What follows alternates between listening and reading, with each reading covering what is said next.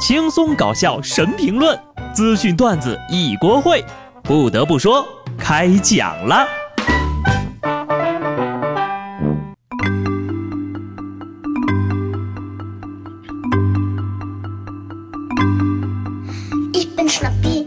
Hello，听众朋友们，大家好，这里是有趣的。不得不说，我是机智的小布。上周六，所有在夏威夷的人都收到了一条错误的导弹警报。随后呢，在各大社交平台上总结出了一些人在生命最后时刻的做法，呃，这些看上去呢都不那么美好哈。甚至因为夏威夷导弹来袭的谣言，有位小哥哥竟然跟自己的姐姐发生了关系，真的有点心疼这位小哥呀。我说兄弟啊，既然导弹危机已经解除了，你们姐弟俩呢更应该相视一笑，好好的庆祝一下。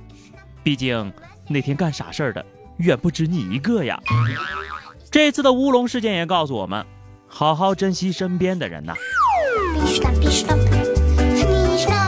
我猜呀，其实本身趁着人们熟睡的时候呢，恐怖分子真的启动了核弹，只不过在千钧一发的时刻，被复仇者联盟和正义联盟携手解除了危机。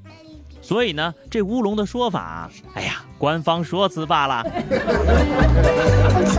孩子，你们还是太年轻啊！说一月十二号，四川绵阳一个店铺发生了火灾，还好没有人员伤亡。但是第二天呢，又一则视频却更火了。只见视频中一熊孩子沾沾自喜地喊：“我们家着火了，太好了！我把书包都甩进去了。”这回这理由，老师，我家里着火了，作业本都被烧了。是真的了。现在的熊孩子呀，咋就这样呢？跟我当初一个样。小伙子反应迅速，面对突发事件不慌乱，能够顶住压力，分析轻重，做出决断。这就是祖国未来的仙人掌。同学呀，你以为书包烧了就不用写作业了？太天真了吧！你信不信？第二天班主任就来慰问，号召全校同学捐款捐物。同学们纷纷慷慨解囊，给你买一套的黄冈小状元。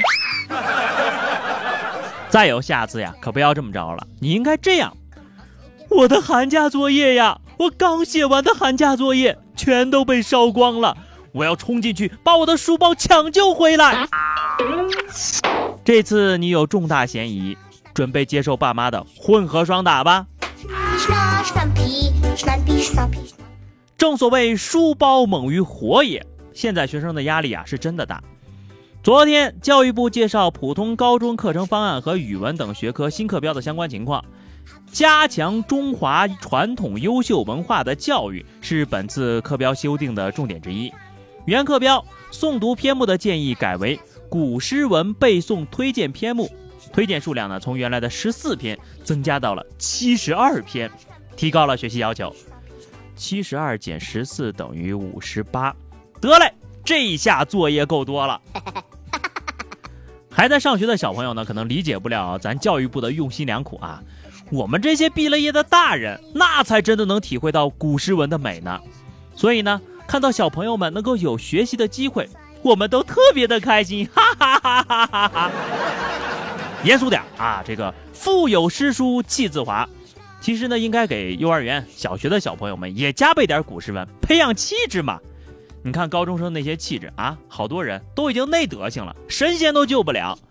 所以呢，学弟学妹们，加油！暴风雨的洗礼让你们更加强大哟。太恐怖了，想想都害怕。幸亏我毕业的早啊。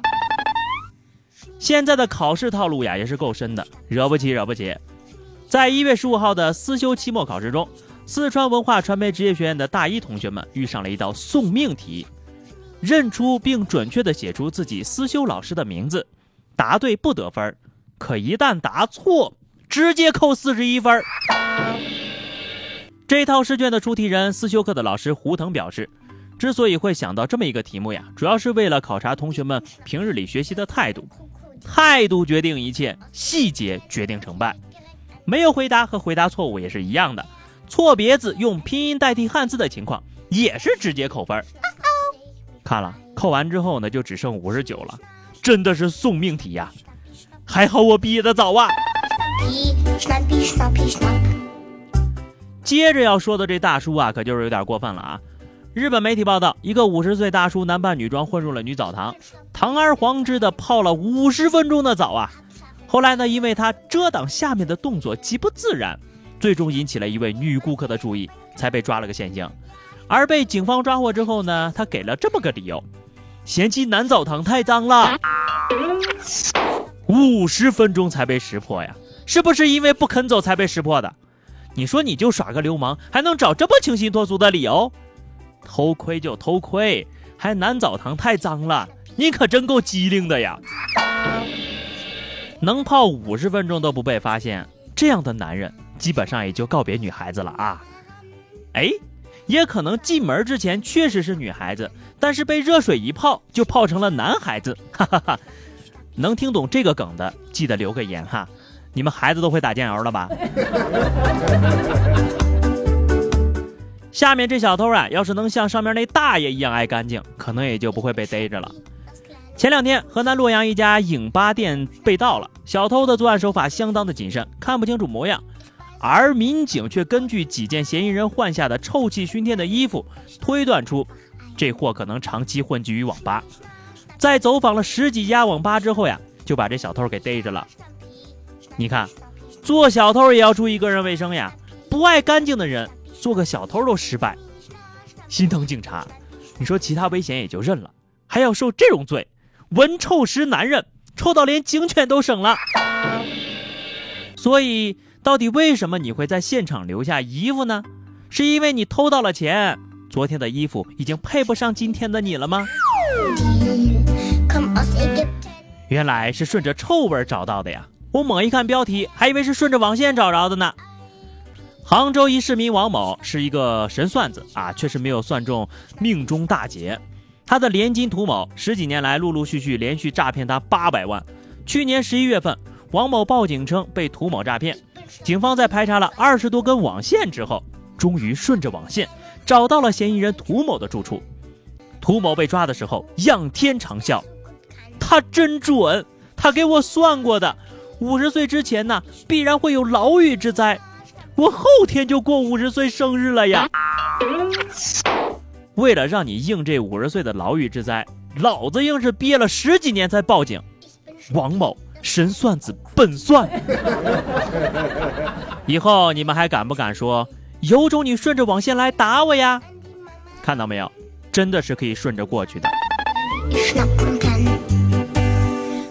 最后呢是话题时间，上期节目咱们聊的是跟骗子斗智斗勇的经历啊。听友阿里人民说，骗子说我中了原价一千九百九十八的茅台，现在呀只要一百九十八了，还限购两瓶呢。我说能不能要两万瓶呀？然后他说你怎么不要三万瓶呢？就挂了。为什么不要三万瓶？因为钱不够呀。